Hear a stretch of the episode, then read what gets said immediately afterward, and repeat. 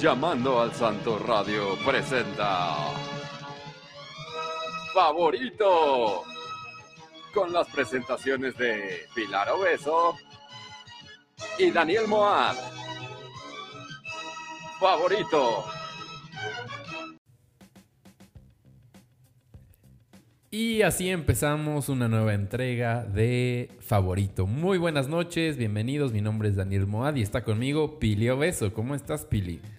Hola, muy bien, ¿y tú? Con mucho reverb, ¿no? Suena un poco. Oye, pues buenas, buenas noches a todos los que nos están sintonizando en vivo. Si es que hay alguien allá afuera, salúdenos. Estamos completamente en vivo desde un nuevo lugar. Qué emoción, Daniel. ¿Nos vas a dar más detalles? Mm, No, desde la nueva casa de Favorito. Ok. Eso es lo único que les puedo decir. Pero pues estamos contentos y pues hasta estamos celebrando y todo, o sea, con la champaña, Vino espumoso. el, inversionista, todo aquí, o sea, Todo. todo empezando. Este, entonces, pues sí, muy agradable. eh, y pues bueno, gracias a los que nos escuchan semana con semana en el- la versión podcast de este programa también. Ya saben, a través de Spotify, a través de podcast de Apple y también a través de, de esta cosa llamada iHeart, que tienen su aplicación de estaciones de radio, pero que también tienen su sección de podcasts. Eso es nuevo, ¿verdad? Y ahí que nos estamos puedan también. escuchar desde iHeartRadio. Radio. Es nuevo, ¿verdad? Es nuevo. Sí. Entonces, pues aquí estamos. Y pues bueno, hay que empezar con la. Con las noticias, ¿no? Muchas cosas pasaron. Este. Al rato tendremos nuestro martes de revistas. Pero sí pasó esto de. mm, La trágica muerte De Walter de Mercado. Walter Mercado. Oye, ¿de qué murió? Ya estaba grande, ¿no? ¿Qué latinoamericano no ubica a Walter Mercado? O sea, porque no es una cosa, yo creo, de México y latinos en Estados Unidos. Yo creo que sí fue a nivel Latinoamérica, Sí, ¿no? Yo no sé si tanto. O sea, pues es que era de Univisión, ¿no? O sea, él- su trabajo era ahí más. Pero eh, eh, salía en Televisa, ¿no? O sea, como mucho tiempo salió en Hoy. O entonces, ¿de dónde recuerdo yo ver los horóscopos de Walter Mercado? Si no era en televisión abierta. Sí, en televisión abierta, pero no en. O sea, te lo pasaba Televisa, pero no es de Televisa, Pili. No, por eso, pero ellos lo programaban. A lo que voy es que Pasaba, tenía su programa. programa así de que media hora dando silla, ¿no? horóscopos. Eugenio Derbez lo Sí, claro, imitaba. pero como que siempre lo pensé como en una forma mucho más No, eh, tiene según yo, breve. su programa. A ver, veamos. La popularidad de Mercado procede sobre todo de su participación como astrólogo de la cadena de televisión Univisión. ¿Ves? Ya está ahí dicho. Al final de la década de los 80, o sea, desde cuando lo ubicamos, había escrito siete libros, siendo Más allá del horizonte el más conocido, publicado en español, inglés y portugués. Desde mediados de la década de los 90 hasta enero del 2010 tuvo su propio programa en el canal Univisión que se transmitía en todo el continente americano. Ya ves, todo el continente americano está llorando la muerte Por de eso, Walter pero Mercado. porque era más así. ¿Viste que hasta Eugenio Derbez le hizo su tributo? Cla- no, no lo vi, pero pues lo supuse. Pues es que no fin- sé, pero yo ya sabía. No, no, O sea, te la- No sabía, pero digo, finalmente dije, de menos un tweet se iba a lanzar. Algo. Se vistió y todo No, este, subí una foto de Julio Esteban. de Julio Esteban. Que era, joya, pues, en joya. él se había basado, ¿no? Un poquito para hacer ese personaje de comedia. Puso, puso, te vamos a extrañar, Walter. Gracias por ser una inspiración para muchos de nosotros. Descansa en paz, Walter Mercado. Te mando todo, todo, todo lo que me sobra. Walter. Oye, Que además era afeminado, pero él tenía su familia y su esposa y todo. cla- ¿Qué? No, no es cierto. Es lo que iba a decir, medio visionario en ese sentido, porque era más del tipo binario, andrógino. No binario, más o bien. más bien no binario. eh, en ese sentido, que En pues ese era sentido, medio afeminado o, o se pintaba, maquillaba, afeminado, como tú lo llamaste. Pero por lo visto casado y con hijos. Pues sí. Pues el personaje, Walter Mercado, habrá que ver Es cómo que él es era eso, en el su casa. A ver, veamos. Era de Puerto Rico. Puerto También se conocía como Shanti Ananda. Su nombre espiritual. Pues su nombre espiritual. Mantuvo una relación espiritual con la bailarina y actriz brasileña Mariette de Toto desde el Espiritual. 2003. Falleció el 2 de noviembre del 2019 en un hospital de su Juan, San Juan, Puerto Rico. Pues sí, ya de, ya de mayor, ¿no? O sea, de viejito, pues. Pues sí. O de 87 años. Alguna complicación, pero pues ya de la edad. ¿Viste después que salió un tuit que decían que a, a él había pronos- pronosticado su muerte? Que decía, a finales del 2019 voy a dejar este mundo. En el 2016 decían, pero pues según yo era una de estas capturas de pantalla medio falsas. Medio falsas, un tuit falso. Ajá, un tuit falso. pero quién sabe, pues qué tal quién que sí. sabe. Ya lo buscas y no está. Ah, entonces si no está es que no. Si Ay, una ¿qué vez tal está que en lo su borraron? feed. No, sí, ¿no? Si hubiera sí, estado, estaría. Yo también creo. O sea, como por qué borraría ese tweet Ya después de muerto. después de muerto. Se metió su espíritu y borró eso. Ay, pues bueno, pues ya. Polvo cósmico, ahora nuestro Walter Mercado. Sí nos sacó nuestras buenas risas, nuestros buenos momentos. Sí escuchamos ahí que a ver qué decía de Acuario. Bueno, Acuario porque yo soy Acuario y pues el resto de todos los horóscopos. Y ya. Adiós, Walter Adiós, Mercado. Walter. Y que corrieron a Moni Vidente de hoy. Pobre Moni Vidente, de verdad. Po- eh, o sea, como que los astrólogos no le están teniendo fácil estos días. ¿Y por qué la pobreteas o qué? Pues porque la corrieron. Pues sí. Pero ya le saldrá otra chambing. Chamba. Además, no es que ella, no es que... que- ella llevara mucho tiempo, no, y porque antes de ella estuvo otra mujer que ahora no recuerdo su nombre, pero yo la recuerdo de ¿Misada? esta. Misada Mohamed. Pobre de Misa Mohamed, que Pero es también que la ella era de, pero ella era de. Monterrey. Y ¿Misada? ella en Monterrey sigue siendo la Ah, astróloga. Y Y esta hacía Moni como su versión de, o sea, de los horóscopos para Ajá. hoy diario, pero grabado en Monterrey. Mm. Bueno, el día de hoy estamos muy TV Notas. Moni Vidente es de Feña. No, Moni Vidente es norteña. Ah, o sea que es muy del norte eso de hacerle a la astrología. ¿Por qué? ¿Quién más? Pues no dices que Misada Mohamed. Ah, sí, sí, porque dije, pues Walter de Puerto Rico no está así tan al norte. pues no. O sea, sí es Estados Unidos, pero no está sí, al norte. sí, no, no. Decía, decía yo de horóscopos mexicanos. Dicen, ay, qué raro que Moni no predijo su salida. Yo ya lo sentía desde hace un mes antes, pero soy muy profesional, Moni Vidente. Lo mejor que tiene es ser muy cumplida, profesional. Siempre estoy trabajando, viendo por los demás. Eso contestó. Y después Ay, sí, dijo, Moni. Magda, o sea, la productora de hoy. Ajá. Aquí la bruja soy yo y siento que desde hace como un mes andaba saboteando completamente el segmento de Moni, poniéndole trabas, dándole menos minutos, cuestionando muchas cosas. Eso es indiscutible. Moni ya no está en hoy. Me encanta cómo ella se refiere a sí misma como Moni. Ajá, en tercera persona. Ayer se le dieron las gracias al personaje por parte de la productora Magda Rodríguez. Lo más raro es que Moni Vidente terminaba ya en diciembre su contrato. ¿Y esto cuándo fue? Ya la semana pasada. Ay, pues ya si terminaba en diciembre ya le hubiera dado chance para terminar el año Pues sí, también. ¿no? Bueno, pero es que ¿qué tienes que pegar, pagar aguinaldo. Bueno, pero igual así finiquito. Y no, fichita. bueno, pues. Bueno, Alguien pues, más pondrán. Bueno, Que a ya. la gente cam- sí le gusta el horóscopo. Pues sí, ¿no? Sí, es entretenido, la verdad. Aunque pues dices puras cosas que pues que te hagan sentir bien, ¿no? Que busques como el bien y que te sientas bien y que... Yo el único que leo es mi coaster. Ay, qué. Y nada, ni siquiera- si lo lees diario? no ¿Sigues en eso? O sea, me llegan noti- mis notificaciones, ¿sabes? De Ay, es que yo notificaciones no. mi ojo de cada día, Yo pero no, así de meterme y leer y todo. Ay, no te hagas. Nunca, nunca he sido muy, muy creyente de eso.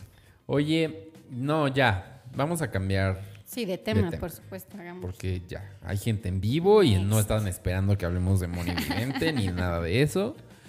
Pero sí, ¿por qué no hablamos de Martin Scorsese? Ya para ponernos muy acá. Ay, muy serios. Muy serios. Que ha estado dando de hablar, ah, de qué hablar mucho estas últimas semanas, con muchos temas. Con muchos temas. Por ejemplo, tú tienes uno y yo tengo otro. Ok, pues em, se dio a conocer, ha estado dando entrevistas, porque como sabemos, The Irishman llega esta, este fin de A semana. Netflix. Eh, ¿no? Llega al cine y después a Netflix. De hecho, yo quiero verla en el cine. Ay, pero ya vi, ya dijeron en dónde va a estar esos así cines chiquitos. En México, Ajá. ¿En qué cines chiquitos? Pues Cine Tonalá, Ah. Cinema no sé qué. ¿Cómo? ¿No va a estar en las grandes salas? No. Pero justo lo que tiene es como esta idea de la- eh, esta tecnología que se creó y en la que estuvo trabajando Pues a los Netflix. próximos 12 años. También la grabación de este Roma y el audio era una cosa súper no sé qué, pero pues Netflix. Claro, a lo que voy es que si ya lo van a lanzar en el cine, pues estaría bueno verlo en una pantalla grande. Pero bueno, pues habrá Es lo que todo el mundo le dice a Netflix, Pili. Justo, así de, pues debería de verse en el cine, si no No. para no contar. Pues, Ay, un mes, así como va a ser ahora su estrategia de un mes para que pueda estar nominada a los premios. Por eso, pero es un mes de cines limitados. En Estados Unidos tampoco es de cadenas y así, porque están peleados, tal cual. Bueno, pues habrá que verla en Cine Tonalá y Ajá. sus variaciones. Si está en Cineteca, adelante. No está en Cineteca. Puta, puras fallas. Bueno, Bueno, en fin, el caso es que ha estado dando eh, entrevistas para The Irishman y eh, platicó para la, a la BBC eh, le platicó que durante mucho tiempo, años, estuvo considerando dirigir la película Joker. Que de hecho Todd Phillips le dijo, oye, es que esta película es para ti, eh, vas, hazla. Y al final no aceptó y Todd Phillips fue quien la, la, dirigió. La dirigió. Y lo que él dijo es que, eh, pues eso, o sea, que se eh, repasó el guion durante mucho tiempo y que lo estudió y que sí cree que es un gran guion, que Joaquín Phoenix hizo un trabajo extraordinario, pero que pues no era lo suyo, que esta idea de, de un personaje que tuviera esta inclinación que termina siendo una figura del cómic, eh, no es algo que le interesara y que pues más allá de que sí le estuvo dando vueltas, al final decidió que no, que prefería no meterse en ello porque además pues no tenía tiempo. Y ya, pues sí. Pues, entonces, eh, pues eso, o sea, sí dice que es una muy buena película, que Joaquín Phoenix hizo un excelente trabajo, pero pues no es el tipo de películas que a él le gusta dirigir y pues mejor decir que no a... Sí, ¿no? A quedar mal. A quedar mal. yo también mejor digo que no y no quedó mal. Porque además, pues finalmente todo lo que ha dado de hablar esta semana tiene que ver con esta idea de las películas relacionadas con cómics y como para él, pues no, no son cómics, digo, no son películas, no es verdadero cine. Pues sí, entonces hizo una, una carta, hizo una editorial en la que tocó el tema justamente de Marvel y dice, pues es que no es que lo vean mal, o sea, pues, es una forma de entretenimiento, pero durante mucho tiempo hubo muchos cineastas que pelearon porque el cine fuera considerado como una forma de arte y son películas que después de 30 o 40 años siguen siendo consideradas como tal, citando películas pues como, como Hitchcock como Sí. Jean-Luc Godard y con cosas así, ¿no?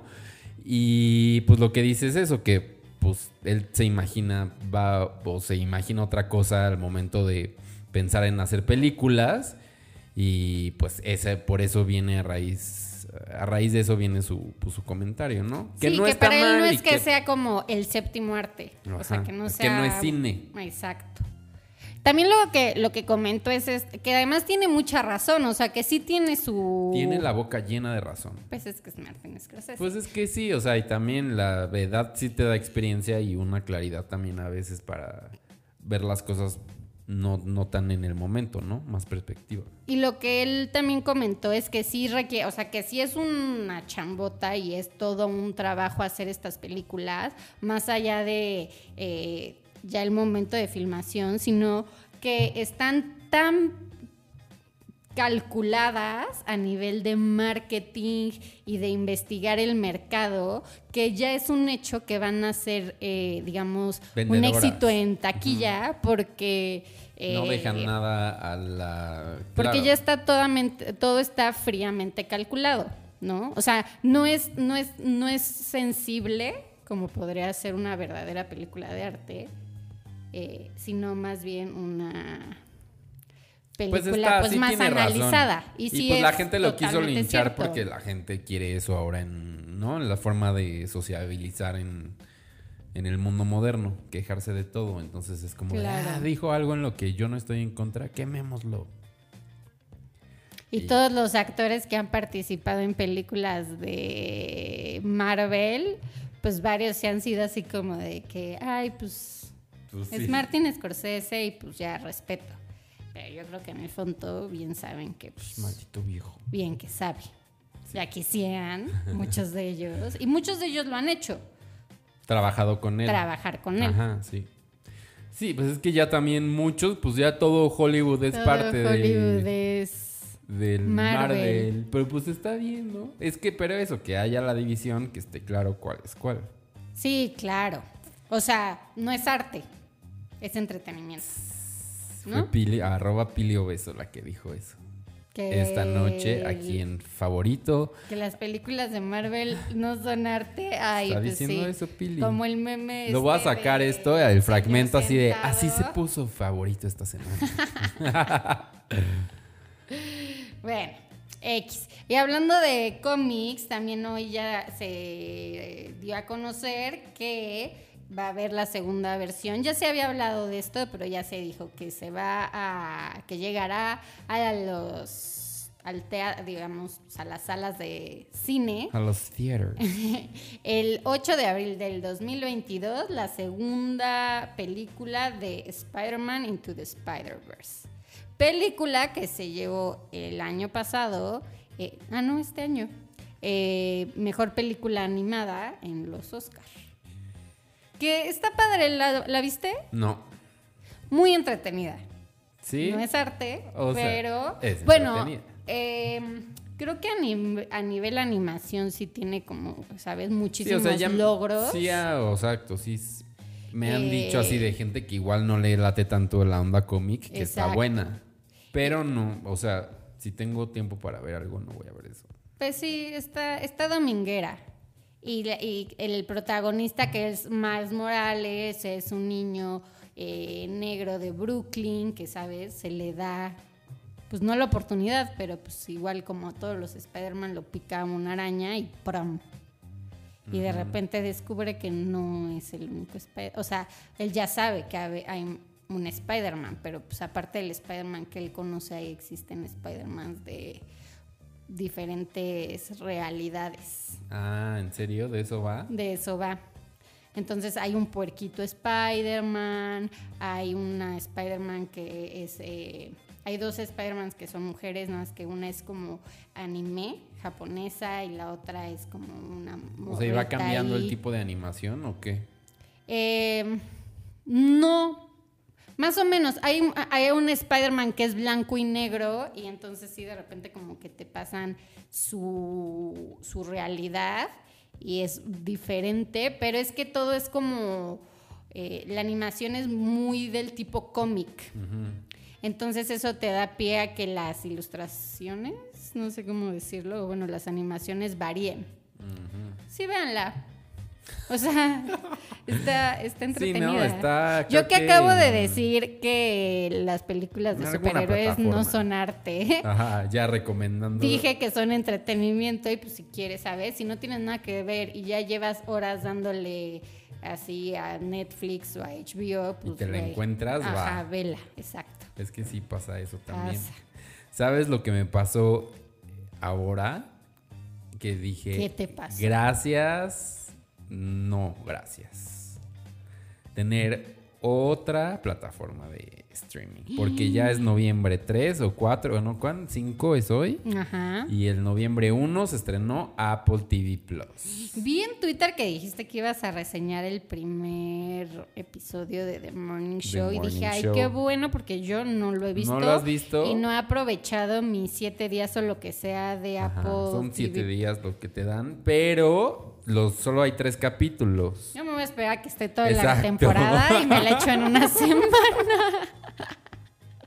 ¿Es cada semana que lo van a sacar o cómo va a estar? Es que sacaron los primeros tres episodios y ya después los otros siete, no estoy segura ¿Van a si los van a sacar ya de panza, o sea, ¿sabes? Todos de jalón o uno por semana. Y a ver, yo creo que nos van a aplicar la de uno por semana. Pues sí. Y Bueno. entonces, a ver, platícame, yo tengo Pues mucha ya vi el The Morning Show, el programa que trae de vuelta a Jennifer Aniston a la televisión, que tiene a Reese Witherspoon pues ahí haciendo de jovenzuela, A Steve Carell, a Steve Carell bien un personaje pues que, que, que no es de comedia para nada, a Billy Crudup, el Billy Cru- Crudup, a Mark Duplass también, él me cae bien. Y bueno, todos ellos están en este nuevo programa de Apple TV Plus que se estrenó, como les decíamos, esta semana. Y la cosa es que es un programa que habla de un programa de la mañana.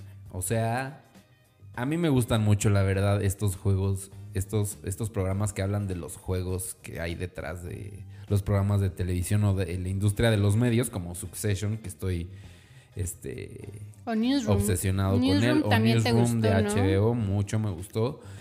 Y, o como 30 Rock, ¿no? 30 que pues Rock, es en ajá. comedia, pero pues también es medio ese, esa Sí, onda. de eso va. Y mm, pues se estrenó los primeros tres capítulos. Y ¿Viste está- los tres primeros ya? ya los vi los tres primeros. Y está bien. Me gusta ver a Jennifer Aniston en este otro personaje como más señora, más cabrona, porque a final de cuentas, pues es eso. Ella es la presentadora de un programa, como les decía, un morning show, pero no ni, ni tan noticiero ni tan hoy, ¿sabes? O sea, como un punto medio entre que hay entretenimiento, que así son más o menos del Today Show y todos esos programas de los Estados Unidos. Y mm, pues bueno, este es un personaje que pues tienen 15 años, la dupla de Steve Carell y Jennifer Aniston llevan 15 años al aire y pum, empieza la serie con el countdown de a ver qué vamos a hacer porque el escándalo de Me Too le reventó en la cara al, al conductor. Entonces es, pues lo sustituyen, ya saben cómo funciona la maquinaria de que cuando alguien es denunciado en Me Too, de que pues por, primero nos deshacemos de ti, ya después vemos si igual si eras o no eras culpable. Exacto. ajá. Entonces, de eso va la serie. Está buena porque eso, tiene el, el factor em, Buenos actores. buenos actores.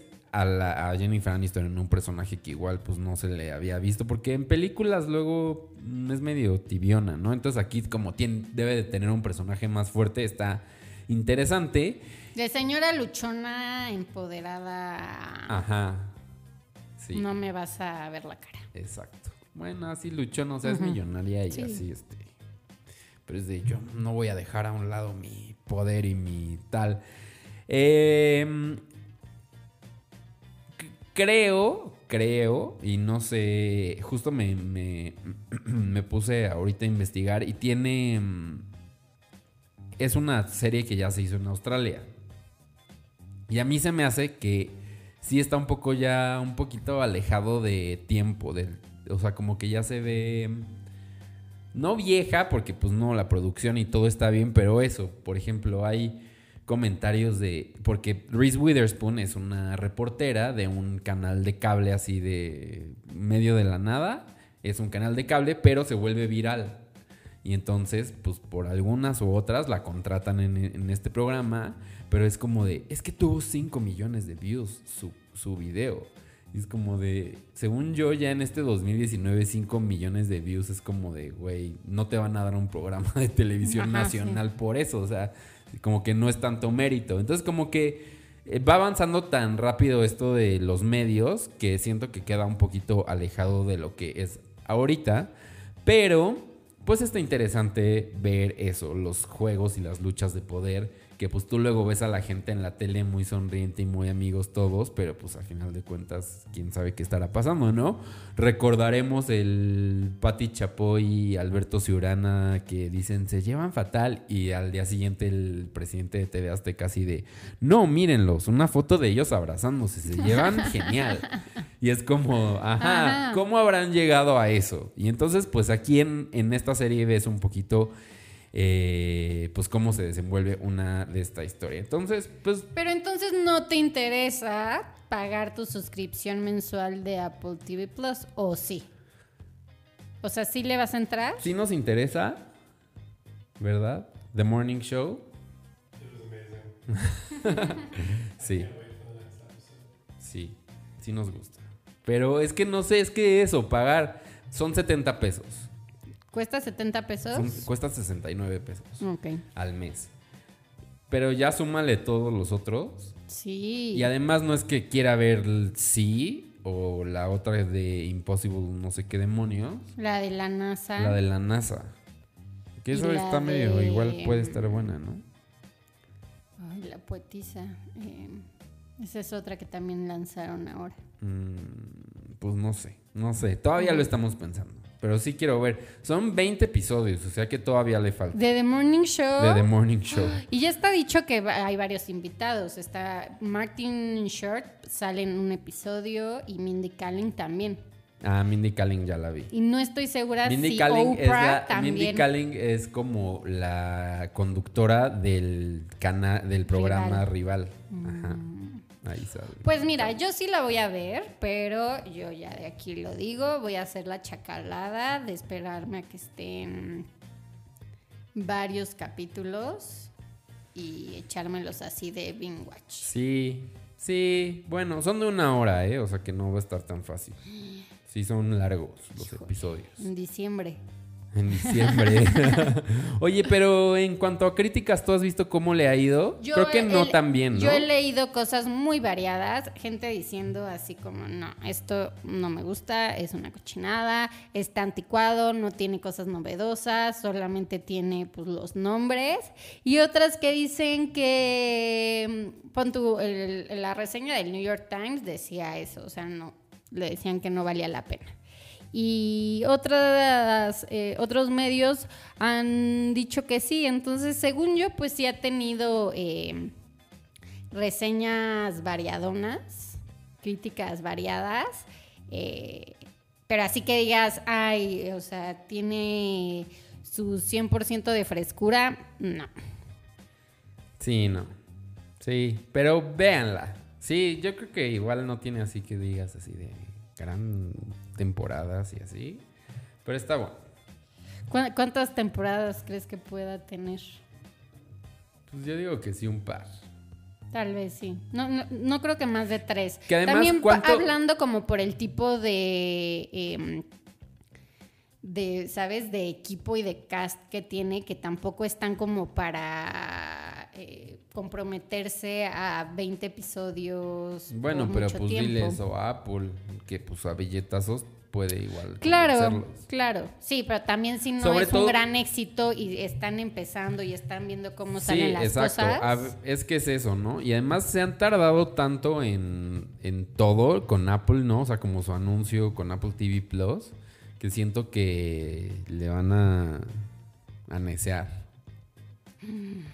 Sí, no, Bueno, sí, y también irán, irán, irán mejorando, irán modificando algunas cosas. ¿no? Pero como todo, pues tendrán sus cosas buenas y sus cosas malas. Exactamente. ¿no? O sea, finalmente si tú te metes ahora a Netflix o Amazon Prime o eh, lo que quieras, tenemos una cantidad de paja impresionante. Y sí hay opciones para todos, pero pues sí hay muchas cochinadas y ciertas cosas que sí valen la pena. Oye, estoy como así scrolleando una reseña de... ¿De qué es esto? De...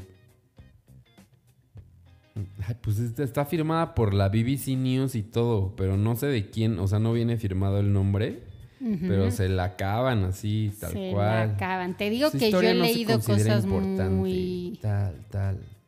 Mira, pues habrá, voy a buscar la original que están reproduciendo aquí en el Universal. Mm. Pero bueno, pues así está The Morning Show.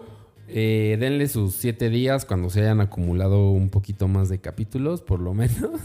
si es que no quieren pagar sus 70 pesos al mes, porque pues sí es una lanita que si ya le sumas a todo lo demás, sí es una lana. Pues sí, o solo que de repente apliques la de pagar 70 meses y digo 70 meses, 70 pesos y ya que se te acabe la temporada, si, si es que te gustó, pues la canceles y luego regreses y así. Ándale, podría ser. Podría ser. Bueno, oye, ¿qué más nos cuentas de... Ah, pues hablando de plataformas, Ajá. se anunció que el Toronto Film Festival y Netflix van a tener una alianza. O sea que Netflix va a invertir sus 25 millones de dólares en este festival de cine, que de hecho es uno de los festivales con los que inician un poco como la competencia o empiezan así a dropear las películas que podrían ser nominadas a, a diferentes premios en la época de premios.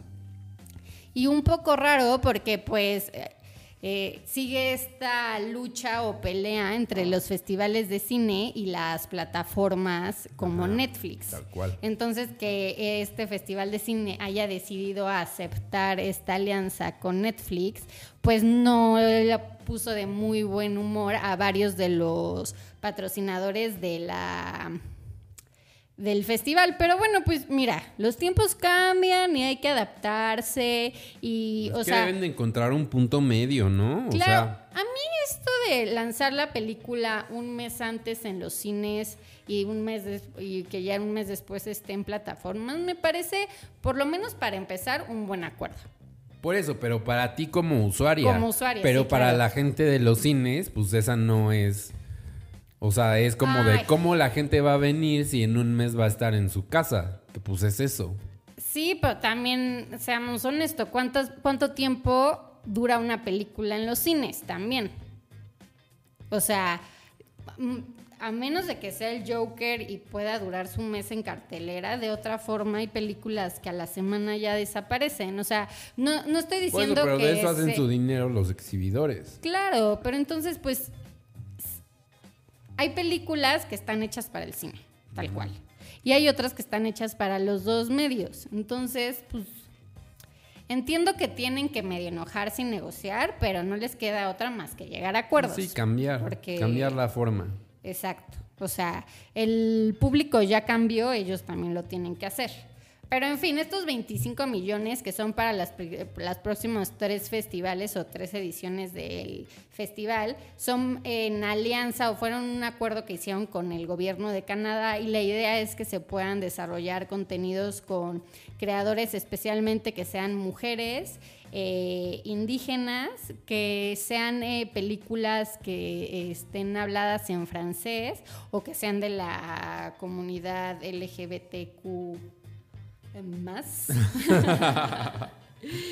Y, eh, pero por ejemplo, uno de los pat- principales patrocinadores del Festival de Toronto Ajá. es una, eh, una exhibidora que se llama Cineplex, que el año pasado decidió que ellos, cualquier película que fuera de una eh, plataforma como Netflix, no se iba a proyectar en el tiempo del festival en sus cines. O sea que si el festival quería proyectarlo en otro lado, pues que se encontrara otras alianzas que no fueran a través de Cineplex.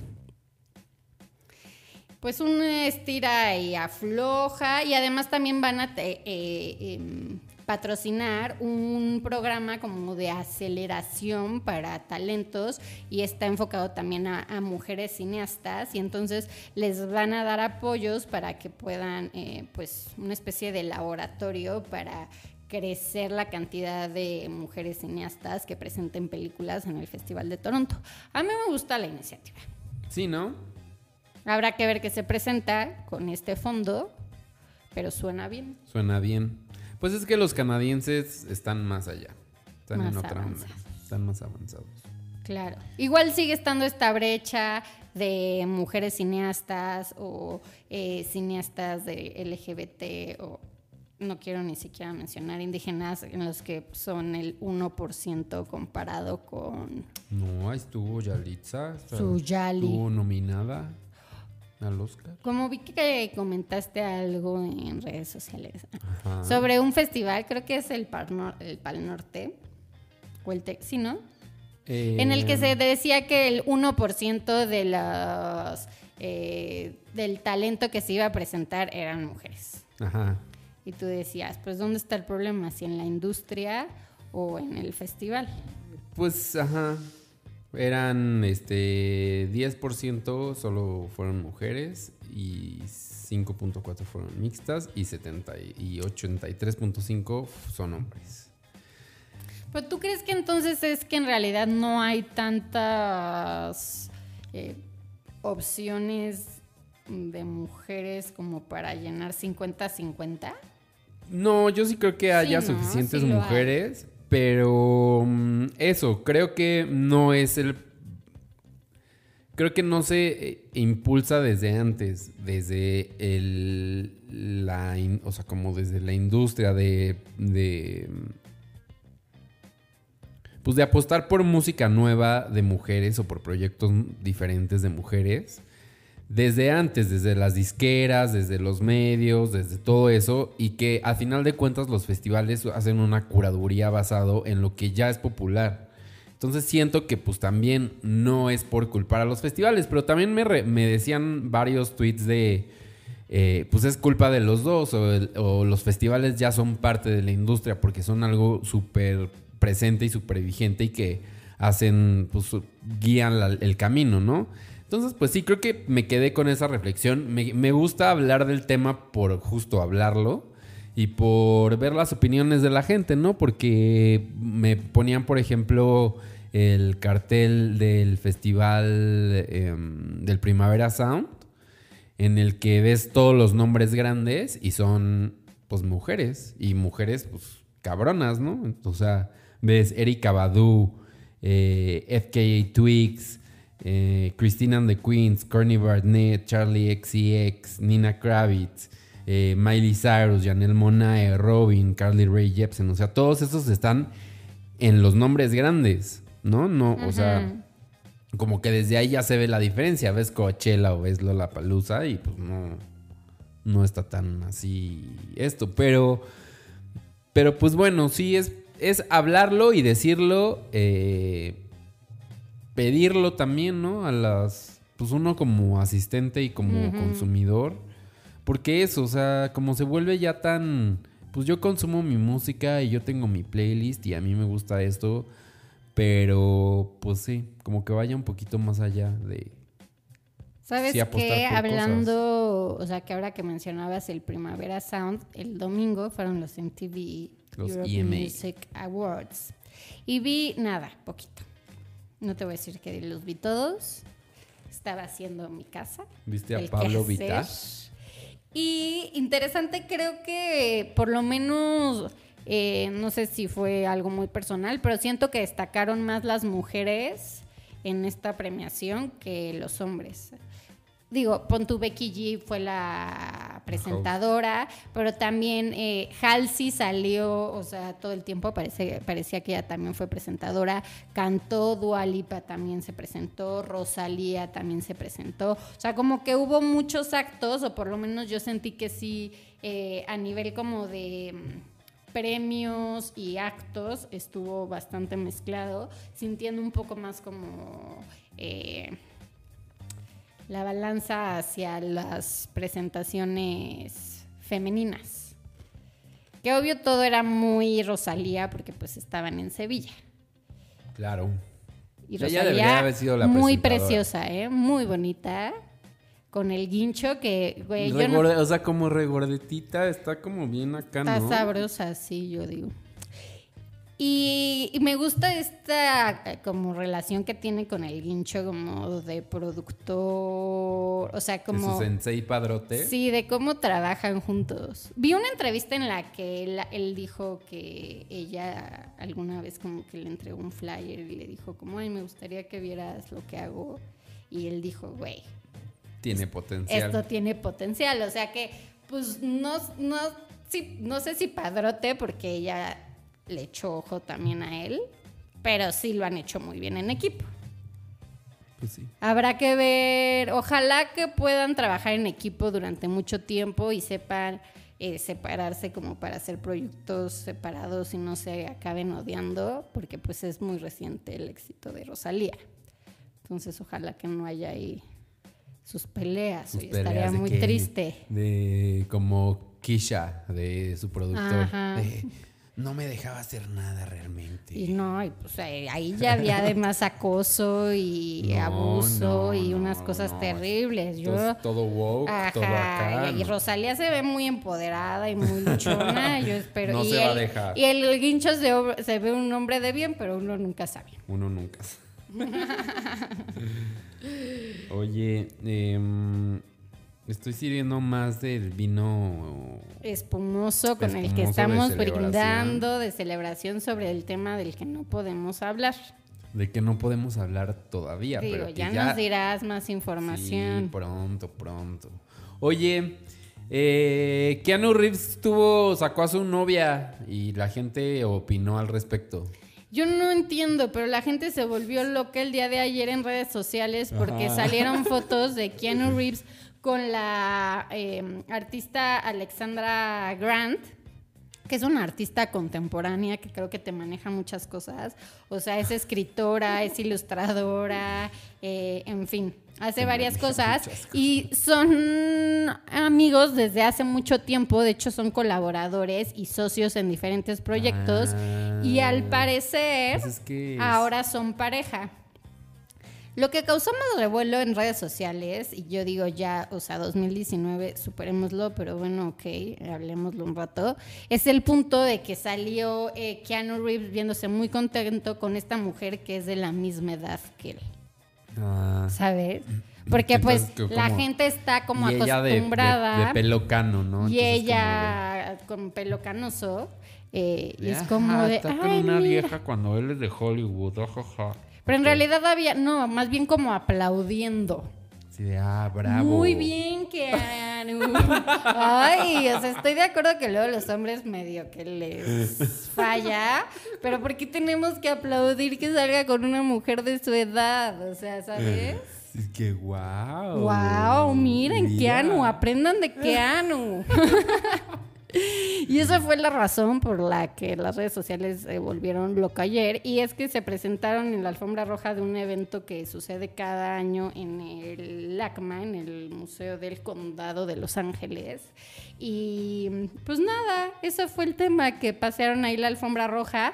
De hecho, no es como que se ha confirmado ni negado que en realidad son una pareja, pero pues fueron... eh, Pudo haber sido de, ay, acompáñame. Tomados de la mano. Sí, vamos.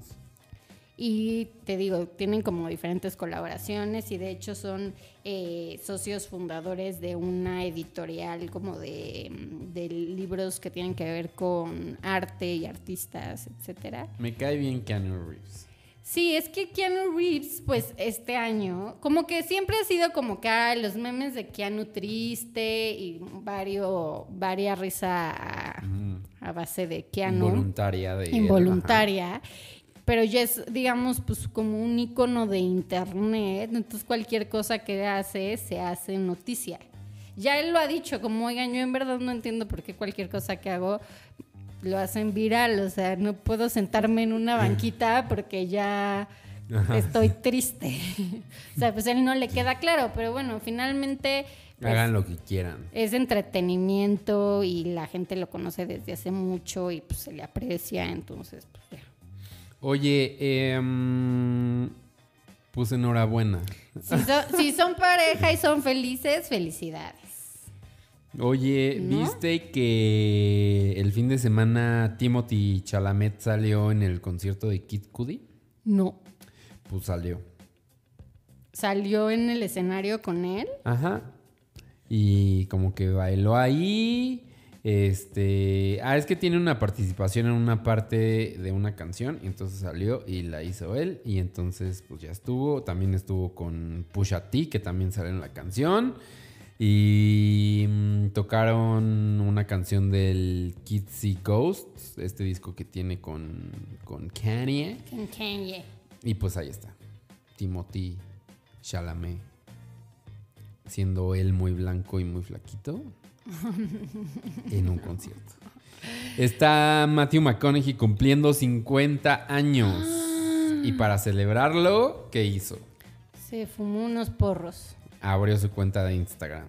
Ay, mira. Ajá. Y rompió el internet como Jennifer Aniston. Pues no tanto. La verdad que ahorita tiene un millón de seguidores. Ah, no. Y tiene 447 mil likes su primera foto. O sea, a Jennifer Aniston que rompió Y eso fue ayer. Guinness del Ah, ¿en serio? en no sé cuántos minutos o algo así. O sea, Pues no. sí, no lo alcanzó. Matthew McConaughey no. O sea, como que sus seguidores pues ya están más grandes. También. Bueno, pero pues no, sé. está bien, está muy para... ¿Qué trauma eso de que ya tus figuras de acá ya están Ya cumpliendo están en los 50 años? 50. Como Pero pues es que sí, uno no se va haciendo más joven, ¿verdad? en una entrevista Jennifer Aniston dijo que le chocaba que le dijeran que qué bien se veía para su edad. O sea, y sí, no, es como bastante ofensivo. O sea, Súper ofensivo. ¿Qué quieres decir con para tu Para edad? tu edad. O sea, a partir de qué edad te empiezas a ver del carajo. De la verga. Ajá. Oye, eh, dice Netflix que en el especial de comedia de Seth Meyers, que sale el día de hoy, que se llama Lobby Baby, te puedes saltar los chistes de Donald Trump.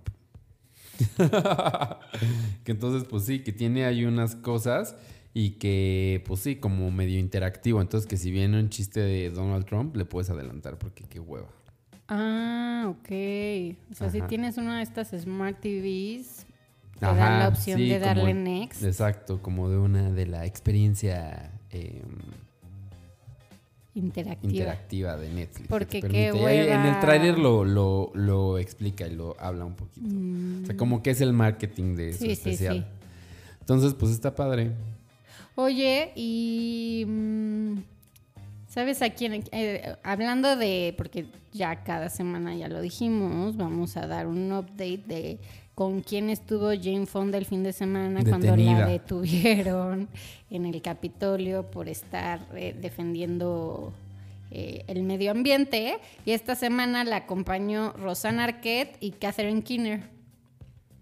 ¿Y se las llevaron? Se las llevaron a las tres. Ese es el update de esta semana de Jane Fonda en Washington. Pero todo bien con su salud, todo en todo, orden, ¿verdad? todo bien, sí. Ella ¿Qué está- look traía? ¿Qué vestía? Eh, Porque también podríamos reportar, ¿vestía? un- Claro, pues traía como una fedora, o sea, un sombrero y un abrigo rojo. Y pues ya ves, cada, cada semana le ponen sus. Pues no son eh, esposas metálicas, sino como que le ponen una de estas tiras de plástico con las que puedes. ¿Cómo se llaman? Segu, algo como tienen un nombre así, ¿no? Pues seguro sí tienen un nombre. Pues, Pero esas tiritas de plástico le pusieron. y se díganos las en el hashtag favorito tres. 4T, arroba DNL, arroba piliobeso, díganos cómo se llama y les damos un premio. La tirita de plástico que la jalas y hace clic y ya no te la puedes quitar. Ajá.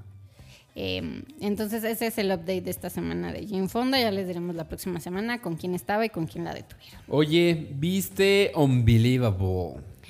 Ay, sí. Esta serie de Netflix, serie limitada. Sí, sí la vi. ¿Y qué tal? Me gustó mucho, la recomiendo ampliamente. Eh, es, es bastante, o sea, es un mal viaje, no les voy a mentir. Son ocho episodios, está en Netflix, está eh, protagonizada por Tony Collette y Merritt Weber, que son las dos detectives, y eh, a la par, en una historia eh, aparte, pero que se conecta, Kathleen Dever, que es una joven actriz que la vamos a empezar a ver muy seguido, que salió en esta película que se llama Booksmart. Ajá. Independiente, pero que ha tenido mucho ruido estos La vi en meses. el avión yo esa. Sí, dirigida por Olivia Wilde. La recomiendo, yo la quiero ver porque es ese tipo de película de coming of age que a mí me gusta. Sí está bonita. Y em, de lo que va es una historia real eh, que tiene el nombre de Unbelievable porque en verdad no puedes creer que algo así haya Es- pasado. no lo creo. This is Es unbelievable. inconcebible, porque así se llama Es en español, eh, en la que es un violador serial, ok.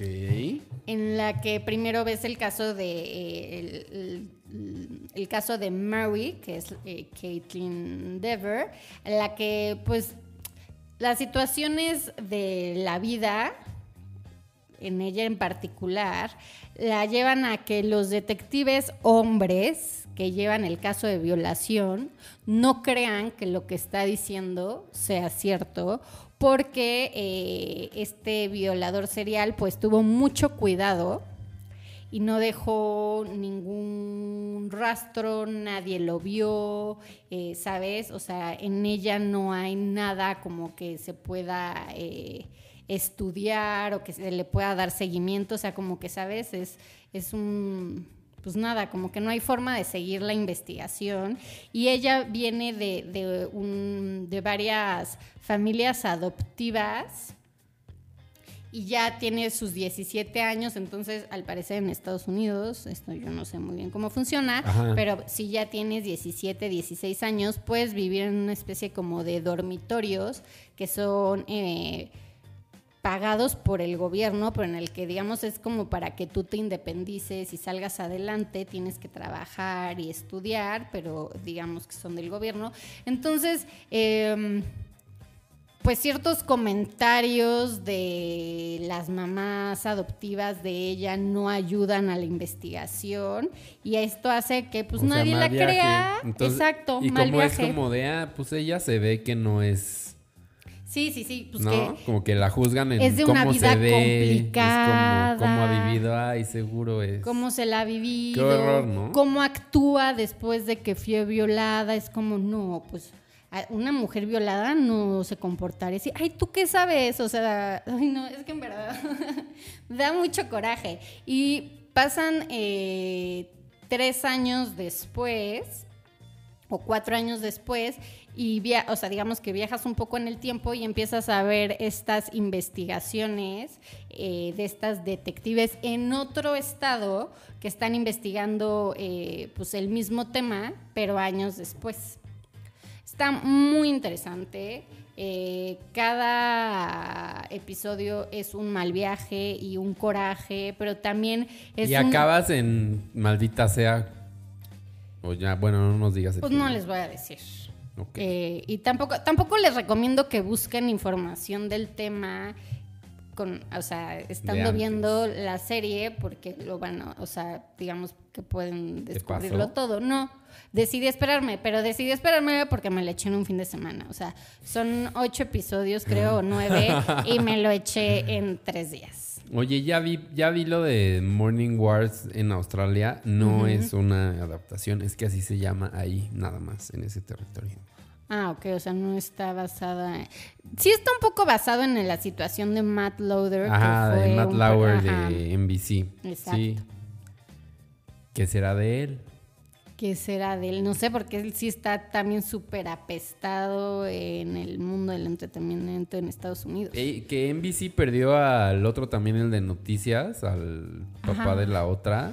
Sí, bueno, pero él porque este- también, ¿qué onda? Mintió, Sí, o sea, o sea... pero pidió, perdió a como hombres que habían estado durante mucho tiempo Sí, al aire. claro. Y Por diferentes situaciones, Ajá. pero... y leí que al otro, al que salía en la grabación con Donald Trump de la de Groping, de Ajá, no sé sí, qué, que ya le dieron la oportunidad de regresar a la tele. mm, ya lo perdoné. Ya lo perdonaron. Es En, que... en regresar en algo que hicieron, que están haciendo, que los pro- que al parecer como el programa de chismes, Ajá. que ya te lo meten entre programa y programa para que no haya anuncios entre programa y programa. Entonces como que eh, acaba uno, empieza este y en lo que empieza el otro, como que ahí te lo meten. Para que no haya anuncios, porque dicen que no, que los anuncios de entre programa y programa le dice a la gente, pues cámbiale y que no, la gente no quiere eso. Me llamó la atención, es que es un artículo que leí ayer. Pues sí, porque si le cambias. Si le cambias, Digo, entonces que ahora a lo mejor no sé si se replique en otros canales del mundo. Esto era como cosas de, de los canales locales de Fox que lo estaban haciendo. Pero pues sí, que a lo mejor... Y entonces, ¿cómo es la publicidad si meten sus programas? No, que la publicidad banners hacen, hacen más grandes a la mitad de los programas, no al final. Ajá. Entonces que... Ahí eso. Oye, pues ya se nos está acabando el tiempo, ¿eh? Aquí en el Jijiji jajaja, en el nuevo lugar. Eh, Que salud. que salud, esto, lo que esto, que el rancherito, pero pues ya se nos está acabando eh, lo que mm, lo que teníamos preparado para el día de hoy. Pero hemos hablado de muchas cosas. Sí, yo, yo medio me salí de mis temas, pero porque venían al caso, según yo. Sí, la verdad sí. Em, Y pues hay que dejarle espacio al martes de revista. hay que dejarle espacio al martes de revistas, no, no sin antes comentar el regreso de My Chemical Romance que sucedió la semana pasada, por si no sabían, y además ya se, ya se anunciaron otros dos conciertos porque se iban a presentar solamente en Los Ángeles en diciembre 20 y ahora también van a estar tocando en Australia, en Nueva Zelanda y el Japón el próximo año. Y también de Rage Against the Machine, ¿no? También de ya Against the Machine. o sea, Coachella ni siquiera ha lanzado su line-up y ellos ya dijeron, pues nosotros Coachella. Vamos a estar en Coachella. pues sí. Eh, Tom York que va a venir a México, ¿no? Ay, Esos pero mencio- oh, bueno, lo- esto lo oí en el radio, pero no mencionaba Meji- Ciudad de México, creo No. que Guadalajara y Monterrey. Pero dicen que es la misma semana que el ceremonia. Por eso me acordé por lo de line up Ok, sin line. ok. Es que además, eh, eh, Sam York, super ceremonia, ¿eh? Pues sí. Tiene todo el... Ah, el Tom York con el que viene aparte, que es el versus Magic Box, no sé qué demonios. Sí, sí, sí. Billie Eilish va a sacar nueva canción la próxima semana. Lo dijo en su Instagram. Sí, ¿será la colaboración con la Rosalía? Quién sabe, porque dice que ha estado muy ocupada. Entonces yo creo que. Otra. No, lo de Rosalía, que a lo mejor nada más era así para su, para su disfrute, Mm, nada Yo digo más. que sí. Oye, y Harry Styles también va a sacar nuevo disco ¿no? el 13 de diciembre. Que ya habíamos hablado de que su- lo, lo que lo inspiró y que había estado en ácido durante su proceso de, Así es cierto. de sí es grabación, pues ya vamos a poder oír el resultado de sus ¿En viajes qué? en ácido el 13 de diciembre. bueno, y ahora sí, llega nuestro martes de revistas. Que además volvió a mi Instagram Story. Si lo quieren ver en arroba Oye, sí, ya no había subido varios. Sí, no, es que es muy bajo, la verdad. Pero a la gente le A encanta. la gente le gusta y mis números estaban bajando, entonces dije, hay que recurrir a lo que sea. Martes de revista. Martes de revista. Al borde del divorcio, Galilea Montijo y Fernando Reina, él se cansó de su despilfarro y ella de mantenerlo. O sea, ¿cómo? Por esto, no quiere que vea a sus hijos. Ramsés, amigo de Inés Gómez Montt, dice que Javier Díaz y su actual esposa tienen problemas con las drogas. Toma. Sin galán, sin dinero e irreconocible, Liz Vega se refugia en las drogas. Y sí, ya la cara sí se ve rara, ¿no? Está rara la cara. El- parece el Ayuwoki un poquito. Sí parece. Sí. Le dé la cara hasta a su marido. Sarita Sosa se acuesta con su cuñado. Órale, la enemiga Ay, pública número uno. Sí, ¿eh? O sea, la Sarita Sosa no da uno. Te- Ayer vi ventaneando unos. No vi todo el programa, pero vi un rato. Y le siguen dedicando prácticamente medio programa a Sarita Sosa. Obvio, pura shit. Pero bueno. Entre verdaderos cuates, Raquel Vigorra celebra Halloween a lo grande. Ay. O sea, entre verdaderos cuates y TV Notas. O sea, tiene todo el sentido lo que decía. Sí, claro. O sea, esto O sea. está eh, pagado y claro que Raquel Vigorra es amiga de TV Notas. Otro rollo de papá.